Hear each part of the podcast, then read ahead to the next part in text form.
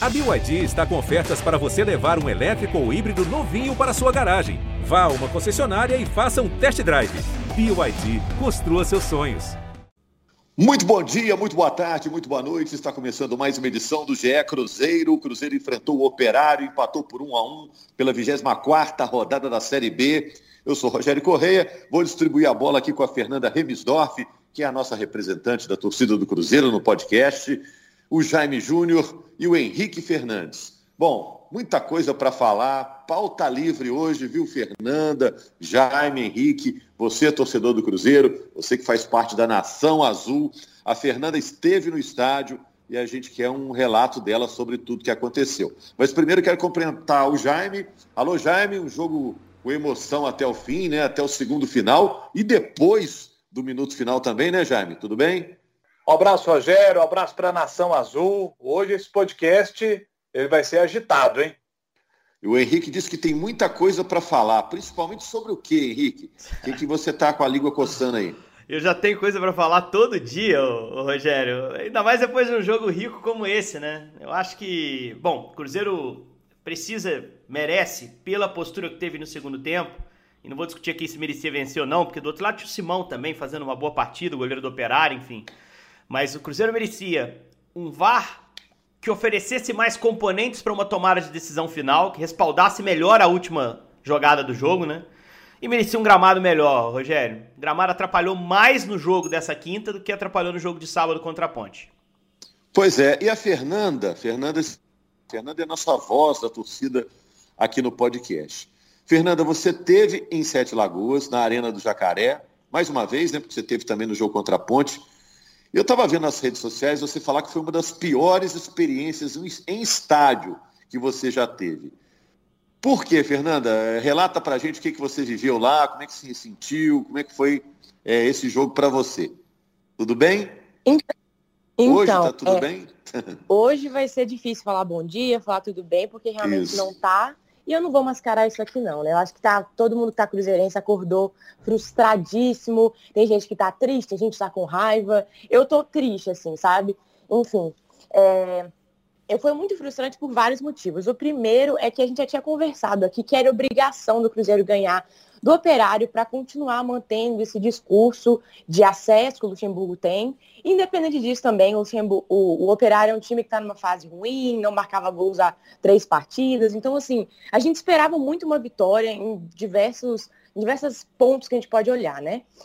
É, então, só de não ganhar, eu acho que se a gente, vamos supor que a gente não tivesse feito aquele último gol, tivesse acabado um a um, é, sem aquela, toda aquela fuzuê, teria sido muito frustrante também, eu teria saído muito chateada, eu já estava triste, eu falei, nossa, já não vou falar mais de acesso agora, porque se não ganhou do operário, não dá e tal, tal. Então aí a gente tem no último lance do jogo seu time fazendo gol ali no estádio. Foi uma coisa louca, assim, é, a comemoração daquele gol, né? Porque acendeu a nossa chama de novo da esperança.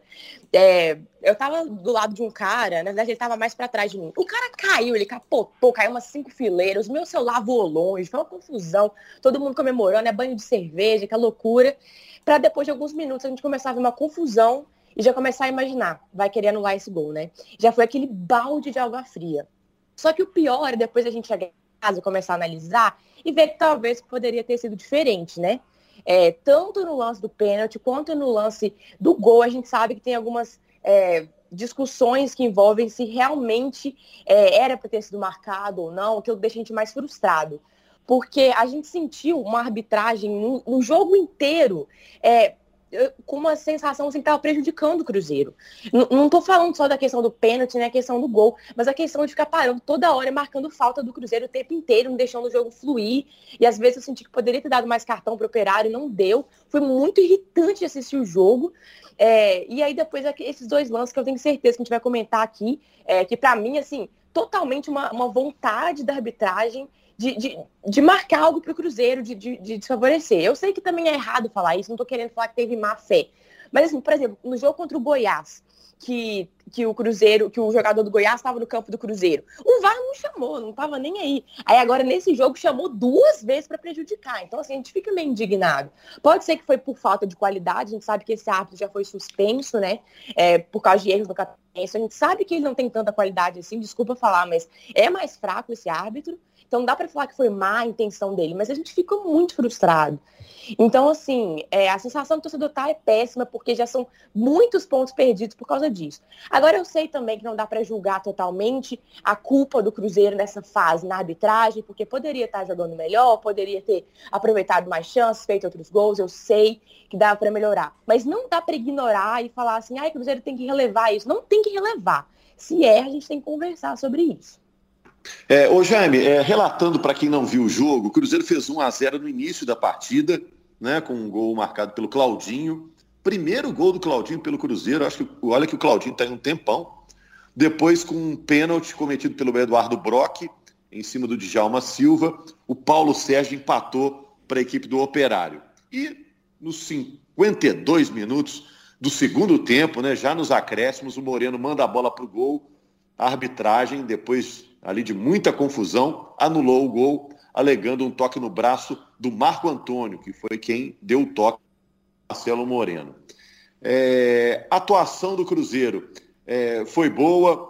O goleiro Simão, a gente acabou falando pouco dele né, no fim do jogo, porque é, o, o, fato, né, aquele enrosco todo chamou muito mais atenção, mas o goleiro Simão teve uma atuação que impressionou, né? O goleiro do Operário fez algumas defesas inacreditáveis, né? Você acha que o torcedor do Cruzeiro tem motivo para lamentar não só a, a, atuação da arbitragem, né? não estou nem discutindo o último lance, não, mas a arbitragem em geral, mas também a falta de sorte, porque esbarrou também em, em um goleiro num dia muito especial, Jaime? Ô, ô, ô Rogério, a, arbitragem ela acaba roubando a cena, né? E, e, acaba sendo o assunto mais comentado. E eu acho legal que aqui no nosso podcast a gente fale a respeito desse assunto. Nós vamos entrar no tema e acho importante que você fez agora para que a gente fale dos outros assuntos também do jogo que são importantes. O Henrique citou a questão do gramado da Arena do Jacaré. Gente, o gramado da Arena do Jacaré está muito ruim, está prejudicando muito os dois times. Está prejudicando. E o Cruzeiro, por ser o, o, gigante do nosso futebol, o Cruzeiro, e pela sua história, é o time que vai botar a bola no chão para poder tentar jogar. E a bola tá quicando, ela não rola, ela quica, é difícil. É, se a gente pegar os números é, de erros de passe, você vai ver que os times erraram muitos passes porque o gramado tá difícil mesmo de jogar. Então, o primeiro tempo, por exemplo, eu assistindo o jogo, olha, se não é o erro técnico cometido pelo Fabiano, e se não é o pênalti cometido pelo Brock, era 0 a 0 Porque, sabe, muita dificuldade mesmo para jogar. O Marcelo Moreno deu um chute ali de fora da área tal. Mas aí o segundo tempo, eu acho que a gente tem que exaltar muito o time do Cruzeiro, as substituições feitas pelo Luxemburgo e a dedicação do, dos jogadores do Cruzeiro para tentar buscar a vitória, porque eles conseguiram superar toda essa dificuldade do gramado e criaram oportunidades para ganhar, sabe? E aí, o mérito do goleiro Simão, que foi extraordinário, né? O cara estava numa noite iluminada, pegou assim, estava pegando vento. Impressionante as defesas que o Simão fez. O Cruzeiro criou oportunidade, superou as dificuldades do gramado e, e, poderia ter vencido sim, com certeza. É que o Simão estava nessa noite aí sensacional. E as questões do VAR aí, daqui a pouco a gente fala, né? Henrique. É, não, eu acho que o Cruzeiro jogou para ganhar o jogo. É... Em alguns momentos até ganha jogos que, ele não jogou produzindo o que produziu na noite dessa quinta, né? Está um recente. Jogo contra o Confiança. Eu achei que o Cruzeiro jogou melhor contra o Operário do que contra o Confiança. E contra o Confiança ganhou. Lá, fez um gol de pênalti ganhou o jogo, né? É, eu acho que o time conseguiu um gol muito cedo, já me foi preciso. Não fossem os erros individuais, primeiro tempo ficaria 0 a 0 ninguém produziu tanto. Mas o Cruzeiro veio com a, com a iniciativa de incendiar o jogo ali no, no início de cada tempo. E no primeiro tempo, sustentou ali 15 minutos de uma pressão um pouco maior, com o Operário tentando desacelerar para segurá-la, fez o seu gol de 17 e aí baixou o bloco, o que é meio que comum dentro dessa, dessa Série B, né? E até na Série A. Você faz 1 a 0 você baixa a sua linha, né? Coloca o seu time, posiciona o seu time um pouco mais atrás e joga no erro para contra-atacar. E aí eu acho que o Cruzeiro teve seu pior momento no jogo, né? Não que tenha sofrido com o Operário, até tomou o gol, mas um erro individual, um pênalti bobo cometido pelo Brock. é, conseguiu fechar bem a sua área, mas parou de, de, de levar problema ao Simão, parou de contra-atacar. E aí eu passo, acho que passa por escolha do, do Luxemburgo. Acho que o Claudinho fez um bom jogo, mas para esse cenário de jogo ele não conseguiu ajudar muito, é, tendo que correr campo para contra-ataque. E o Dudu, uma péssima escolha. Eu não sei por que o Lucha continua insistindo com esse jogador, que oferece muito pouco, oferece pouquíssimo. Então ali, no, segundo, no, no, no primeiro tempo, dos 20 minutos para frente do primeiro tempo, o Cruzeiro teve seu momento de instabilidade no jogo. Agora, o segundo tempo foi todo do Cruzeiro. Todo. O Cruzeiro foi dono do jogo. O Fábio assistiu o jogo no segundo tempo. Né? Assim, primeiro escanteio do Operário vai acontecer com mais de 35 minutos, 40 minutos de jogo na segunda etapa. Isso. Né? Então, assim, é, foi um domínio absoluto e um domínio criativo mesmo com um gramado horroroso que o Cruzeiro está tendo que jogar. O gramado prejudica os dois times? Sim. Mas prejudica muito mais aquele que está jogando em casa, que normalmente tem que tomar a iniciativa. E esse time do Cruzeiro, se não tem a qualidade técnica exuberante, tem iniciativa, tem coração, quer acelerar o jogo, tem o Wellington Nem com sede, com vontade de ir para cima, para dentro do adversário. Esse oferece tá muito um, bem. Você oferece um campo para ele, Rogério, que ele tem que driblar o back do adversário o zagueiro do adversário mais o buraco. Aí fica muito mais difícil para ele jogar qualquer um. Né? Aí você fica com receio de botar um atacante funcional que você tem como o Bruno José, porque o tornozelo dele tá, tá machucado. Porque se ele pisar num buraco errado lá, ele agrava uma lesão. Então tudo isso tem que ser considerado na hora de tomar a decisão para o próximo jogo. Gramado atrapalhou o Cruzeiro demais nessa partida contra o Operário. Porque o que o time poderia fazer coletivamente, tecnicamente, o time fez. Tivesse um gramado melhor, talvez não esbarrasse na atuação brilhante do Simão. A parte disso, eu acho que a gente tem que exaltar também a postura do Luxemburgo no jogo, Rogério. Porque, é, diferentemente, eu comparo muito Luxemburgo e Filipão, porque eu acho que são treinadores de tamanho gigante e, e de passagens recentes no mesmo contexto de Série B. Eu acho que o time do Filipão no ano passado, a gente se irritava porque era tomado por um realismo que era quase um complexo de inferioridade dentro de uma Série B. O do Luxemburgo não aceita empate. E eu acho isso um passo importante para um time que quer retomar sua grandeza. E o Luxemburgo ontem, à beira do campo, estava absolutamente louco, estava o tempo todo ali trabalhando junto com o time. E nas mexidas ele colocou, ele mostrou pro time que ele queria. Vão para dentro, ganha esse jogo. Arrume um jeito de ganhar esse jogo. Pra galera que tá aqui em Sete Lagoas e para quem tá em casa acreditando em vocês. É, termina o jogo, o Cruzeiro, ô, ô Rogério, com o Rômulo, que é mais meia que lateral no lado direito, com o Felipe Augusto de lateral esquerdo, com quatro atacantes, Thiago aberto na ponta, ah, mas estava uma bagunça. No meio-campo, Giovanni e Marco Antônio, dois meias, né? Isso. Dois caras que têm boa chegada à frente. Tava tudo aberto, tava dentro e o operário rezando pro jogo acabar. E aí vem o lance capital no final, que a gente vai discutir detidamente. Mas o fato é assim, o Cruzeiro não merecia ter perdido pontos nesse jogo. Isso ficou muito claro, pela postura principalmente. Né? O jogo foi dificultado tecnicamente pelo gramado principalmente, uh, tanto quanto pela arbitragem, né? que, que foi confusa mesmo ao longo do jogo. Uh, e do lado do Operário, a única coisa que a gente pode salvar é o Simão, que fez uma atuação incrível. Tem uma bola que ele pega com o pé do Moreno lá, que é um troço de louco. Foi muito bem o goleiro, bom goleiro do Operário, que evitou que o Cruzeiro comemorasse os pontos. Mas fica frustrante. A gente escuta a Fernanda falando que tá com a cabeça inchada hoje, tem que estar. Tá. Em outros tempos, a gente achava ah, um empatezinho do Cruzeiro, um ponto a mais distante da zona de rebaixamento. Agora não. Agora, poxa, perdeu dois pontos, dava, o time jogou para ganhar. E isso é que frustra mais. É, em relação aos lances, a Fernanda já citou o primeiro lance em que o Cruzeiro é, fica na bronca, é o pênalti cometido pelo Eduardo Brock, né? O lance já tinha seguido, a gente estava meio já focado em outras coisas do jogo, e aí vai verificar, o marca o pênalti cometido pelo Eduardo Brock, que desloca o, o Djalma Silva, na opinião do Atro, é, e depois ele marca o pênalti, né? E no último lance, o Paulo César de Oliveira, que estava na nossa central do apito, avaliou que as imagens do VAR, as imagens fornecidas pelo VAR, não eram suficientes para cravar que houve o toque no braço do Marco Antônio, né? Tem já no GE. Globo agora uma opinião do próprio Paulo César de uma imagem que não estava no VAR, uma imagem que foi feita pela reportagem lá no estádio, que é uma imagem que pega um pouco mais de frente o Marco Antônio, em que o Paulo César diz que realmente a bola tocou é, no braço do Marco Antônio. Mas o árbitro não viu essa imagem, né? É, Jaime, Fernanda, é, Henrique, né? Ele viu as imagens que o VAR forneceu, né? Então, isso gera toda a, a confusão, porque a, parece que o VAR da Série B, né, o Henrique, o Jaime e a Fernanda podem até me ajudar nessa, não é o mesmo VAR da é. Série A, é um VAR com menos imagens, né, com menos, menos opções de imagem. Né? É, só para a gente citar como é que foi feita essa questão do VAR, que já foi levantada pelo Vasco em reunião recente. Aliás, nessa sexta que a gente está gravando, tem reunião da Série B, um conselho técnico para discutir volta de público, e eu acho que esse assunto vai voltar à tona. Eu acho que esse assunto vai voltar à tona do VAR. Quando a CBF decidiu que ela bancaria o VAR para o segundo turno da Série B, foi aberta uma concorrência. Duas empresas entraram. A empresa que faz para a Série A, que tem profissionais com uma expertise maior, que tem know-how de duas temporadas já completas com VAR, e uma outra empresa que ofereceu um preço mais em conta, mas um serviço é, naturalmente menos completo. Como a CBF está marcando sozinha, é, e na Série A os clubes contribuem para o pagamento do VAR, foi optado por essa, essa, segunda, essa segunda situação, essa segunda empresa, 40%, algo assim, mais barato.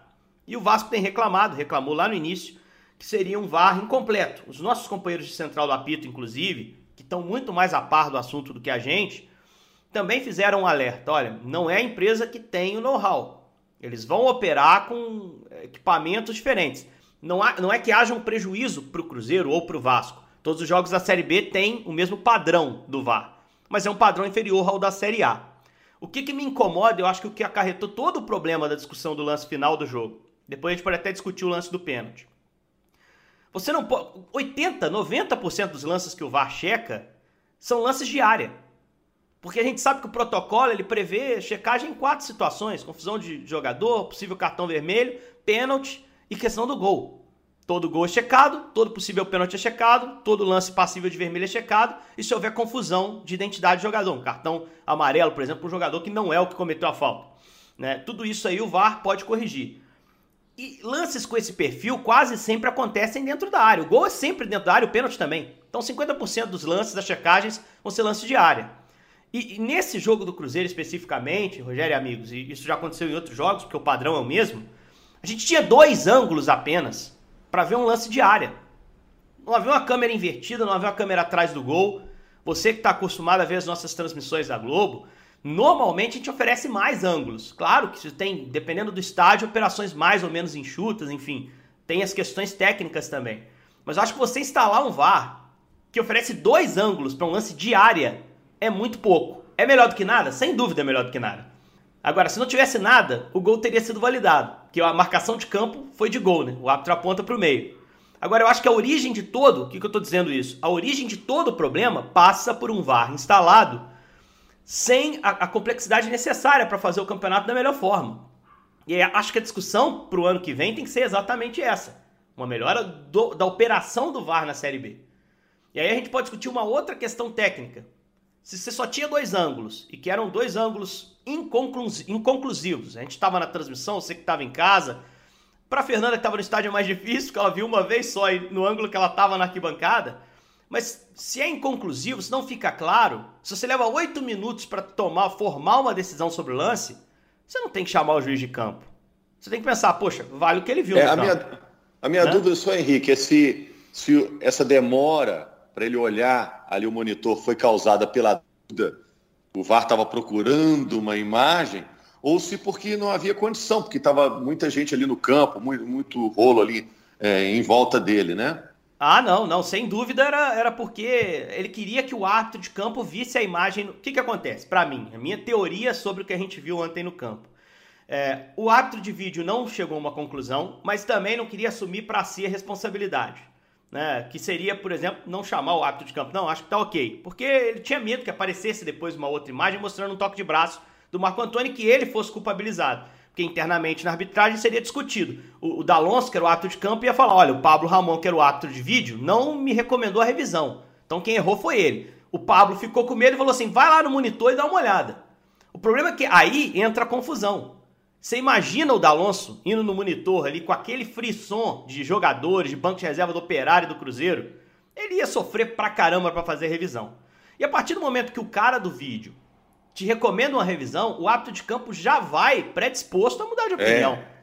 Ele já eu... vai todo, todo ferrado ali. É, eu cheguei a falar. Você estava você tava o cara que não tem confiança e já vai ali derrubado, né? É, não, você estava comigo na transmissão. Eu cheguei a perguntar ali com 4, 5, 6 minutos mais ou menos de paralisação. Perguntei ao PC, mas poxa, ele não foi ao vídeo ainda. E o PC disse: olha, se o ato de vídeo considerar inconclusivas as imagens, ele não vai recomendar revisão no monitor.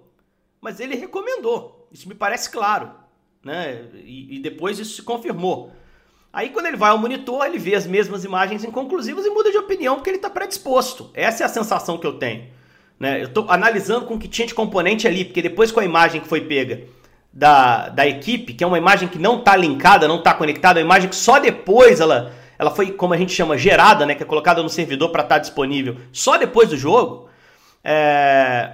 Eu, para mim, tocou de braço. Não tem dúvida que o gol foi bem anulado, para mim, na minha visão. Mas assim, é, todo o procedimento foi, foi errado, foi complexo, a postura no campo atrapalhou, o clima do jogo atrapalhou. E o VAR, falho da Série B, instalado com poucos recursos, para mim foi determinante também para uma tomada de decisão muito complicada, no mínimo, é o mínimo que a gente pode dizer. É, não teve nenhuma imagem disponível para o árbitro pegando o Marco Antônio de frente, para dizer, ó, pegou no braço ou pegou no ombro, né? Tem imagem que ele está de costas imagens que ele está do lado, não tem uma imagem de frente. Ô, Fernanda, me dá o seu testemunhal aí, porque imagino, o Henrique até comentou isso com a gente, quem estava no estádio não devia estar entendendo direito o que estava acontecendo, né, Fernanda? Você que estava lá. É, tanto na hora do pênalti quanto na hora do gol, a gente ficou muito perdido, né? Mas sorte que a gente tem a internet, a gente começou a pesquisar um pouquinho, mas não é a mesma coisa de estar vendo na TV, com mais informações e tudo mais. Então a gente ficou muito perdido. É, teve uma pessoa que estava do meu lado, que estava com o celular, a gente tentou ver o, o lance lá, mas não dava para ter certeza. A gente não conseguia ver, será que encostou, será que não, conduziu ou não. Não dava para a gente entender, né? Então a gente ficou dependendo do, do, do VAR lá. E isso que vocês falaram é a nossa opinião também, da torcida da maioria. O juiz deu gol, ok, o VAR chamou, o VAR viu, tava lá analisando, ficou lá analisando. Eles pensaram, gente, não dá para entender nada, acabou não dá para mudar, acabou, mantém a decisão de campo. Aí mandou o juiz ver de novo. E aí, igual o Henrique falou, aí tá pressionado, por quê? Ele tomou uma decisão, o VAR mandou ele ver de novo. Então ele pensou, é, então não der para eu mudar, né? Eles não quiserem mudar, eu vou aqui mudar. Assim, completamente bizarro, assim, tanto que queria, parece que anular aquele gol da gente. Mas é, igual vocês falaram, essa questão da gente estar lá no estádio foi muito ruim, aquela, aquela tensão de que, ai meu Deus, anulou ou não, anulou ou não. Eu o tempo todo tentando é, atualizar o Twitter, enfim. Mas assim, para mim ainda pior, pior não, mas muito ruim também foi a questão do pênalti. Que a gente, vamos poder discutir também um pouquinho aqui agora, que eu tava vendo as imagens depois que eu cheguei em casa, né? Porque na hora a gente não consegue ver. Mas na hora eu já percebi que o jogo continuou e aí depois que foi parar. Porque a gente vê que assim, né? É, acontece o lance lá e é muito engraçado, porque acontece o lance, o cara que sofreu essa, esse, vamos dizer assim, falta, o que é o pênalti do Brock, ele cai, ele levanta normalmente. Ele cai, ele rola, levanta normal, continua jogando. Parece que ele nem sentiu o pênalti. Ele foi totalmente normal na jogada. Levanta, continua a jogar e o jogo vai. Ninguém reclamou do operário, ninguém. O jogo foi normal, beleza. Aí passou mais ou menos uns 15 segundos depois disso, a bola sai. A bola sai, passa uns 3 segundos, o juiz olha pro cara que vai bater o lateral e levanta a mão no sentido de tipo, sei lá, lateral para eles. E continua, o juiz viu que ia bater o lateral, é como se ele não tivesse visto. Bate o lateral, passa uns 3 segundos e aí ele vai falar que o VAR chamou. Então, assim, demorou demais, não era para ter de, é, ele voltado.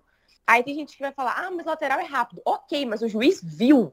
Ele deixou cobrar e passou alguns segundos. Então, assim, olha só como é que o VAR de novo demorou. Faltou muito ali, ó, Fernanda, iniciativa de ser chamado. O meu medo, o meu medo, assim, sobre essa análise, é, é que os jogadores passem a demorar a cobrar o lateral para dar tempo de cada revisão. Né? Eu acho que ali, pela dinâmica de jogo, aquilo acontece. E se você for analisar ao pé da letra, o jogo foi retomado sim, mas a bola chegou pro cara no meio e nada aconteceu. Eu acho que ainda estava em tempo, sabe? Assim, por protocolo também tá errado. Nesse caso você tá certa de fazer a crítica, como o PC apontou uhum. inclusive depois.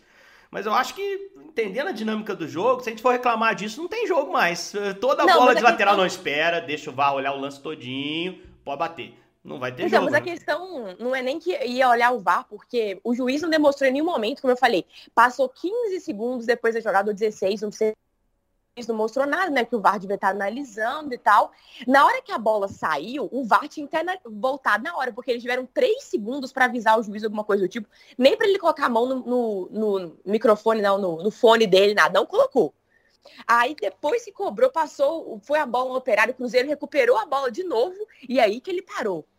Então, é. assim, e foi um lance tão assim, não vou dizer que, que se foi pênalti, não, mas foi tão bobo que ninguém do operário reclamou. O cara que caiu, levantou e continuou jogando. É mas enfim, não vou falar que não deveria ter marcado. Mas, nossa, é muito frustrante do mesmo é. jogo, duas vezes o VAR agir dessa forma, com demora, e para mim é errado.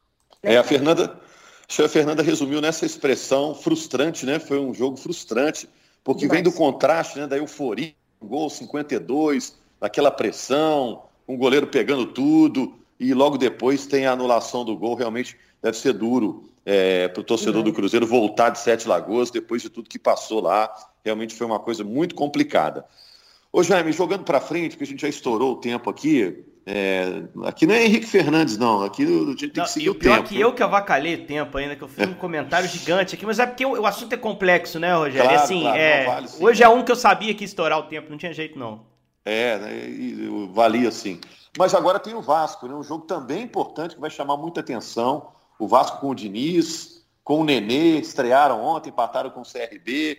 O que você espera desse jogo, Jaime? Olha, Rogério, o Cruzeiro tinha que ter vencido o Operário, não tinha? Não venceu, empatou. Jogo contra o Vasco, o que, que a gente imaginava? Pensando em acesso, nas contas do Luxemburgo, olha, esse jogo aqui é para vitória, esse jogo aqui é para empate. O jogo do Vasco, por exemplo, é, eu acho que nas contas do Luxemburgo, o jogo do Vasco estava um empate. Um empate de bom tamanho ali, pensando aí em acesso, ganhando jogos em casa, ganhando fora contra o Vitória, por exemplo, como já citamos aqui, só que o Cruzeiro não venceu o Operário. Então agora a coisa vai ter que se inverter. O Cruzeiro, para seguir sonhando com acesso, ele tem de ganhar do Vasco, porque aí a situação fica equilibrada. Você pensou que, olha, no jogo contra o Operário tem que ganhar e no jogo com o Vasco você tem que empatar. Agora, se acontece o inverso, você empata com o Operário e ganha do Vasco, dá no mesmo. Dá no mesmo. Agora, se o Cruzeiro empata de novo contra o Vasco, se perde para o Vasco, aí as chances do acesso elas continuarão ah, sendo ainda possíveis, elas ficarão ainda menores, porque já são pequenas, elas ficarão ainda menores. Então, esse é o jogo que o Cruzeiro tem de ir para o Rio de Janeiro com o pensamento de vitória para compensar a perda de pontos que teve contra o Operário. E jogo que pode ter torcida, né, Henrique? Tem ainda uma reunião aí, é mas é pode ter torcida, né? É isso, assim, tem mais clubes além do Cruzeiro e do Vila Nova e do Goiás que a gente já sabia, querendo é, aproveitar o fato das prefeituras locais já estarem liberando eventos, né, jogos dessa forma, para que nessa reunião dessa sexta-feira é, haja uma, uma definição de, de volta de público na Série B de forma oficial, mesmo que nem todas as cidades estejam liberadas para isso. É, é, aquela história, acho que tem que ser pelo voto da, da maioria. Acho que o Cruzeiro não fez correto, acho que o Cruzeiro ter voltado antes de todo mundo amparado para um eliminar não foi a melhor decisão, já falei sobre isso em outros, outros momentos, mas eu acho que já está na hora da gente discutir sim, seriamente, um protocolo correto para retorno de público ao estádio, porque a pandemia está melhorando. Não sou negacionista, não era negacionista da gravidade dela lá atrás, não sou negacionista da, da, dos, da melhora nos números, graças a Deus, felizmente, que a gente está vivendo. Né? Boa parte da população adulta já vacinada. É, só, só não vacinou, os adultos que não vacinaram foram os que não quiseram, pelo menos em Belo Horizonte, que é a realidade que posso dizer.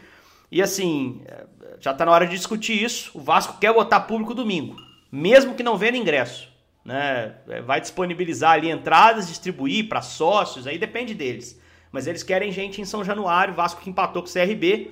E esse empate foi bom se o Cruzeiro olha para acesso, né? Porque segurou o CRB também. Segue em 11 pontos essa distância, Cruzeiro G4, e vai permanecer assim até o fim da rodada, porque quem está fora do G4 não pode passar o CRB. Ponto de corte do G4 nessa rodada 24 é de 41 pontos, ou seja, 11 pontos em relação ao Cruzeiro, que hoje tem 30. É, Cruzeiro chega a 12, é o time que mais empatou na Série B, e isso não é negócio. Eu lembro que quando começou é, a ser disputado o campeonato de pontos corridos no Brasil, o Luxemburgo foi um dos primeiros a perceber que empate é fria em pontos corridos, e agora com ele o Cruzeiro está empatando demais, apesar da nítida melhora de rendimento, né? é, o Cruzeiro segue empatando demais. Nessa sequência aí de 11 jogos sem perder, são quatro vitórias e sete empates, o que está mantendo o Cruzeiro patinando ali na sua colocação na tabela. Valeu, Fernanda, valeu, Henrique, valeu, Jaime. Estamos de volta aí na segunda-feira com mais uma edição do GE Cruzeiro para comentar um clássico do futebol brasileiro, Vasco e Cruzeiro pela Série B no fim de semana. Combinado, gente? Conto com todos. Combinado. um abraço. Combinado.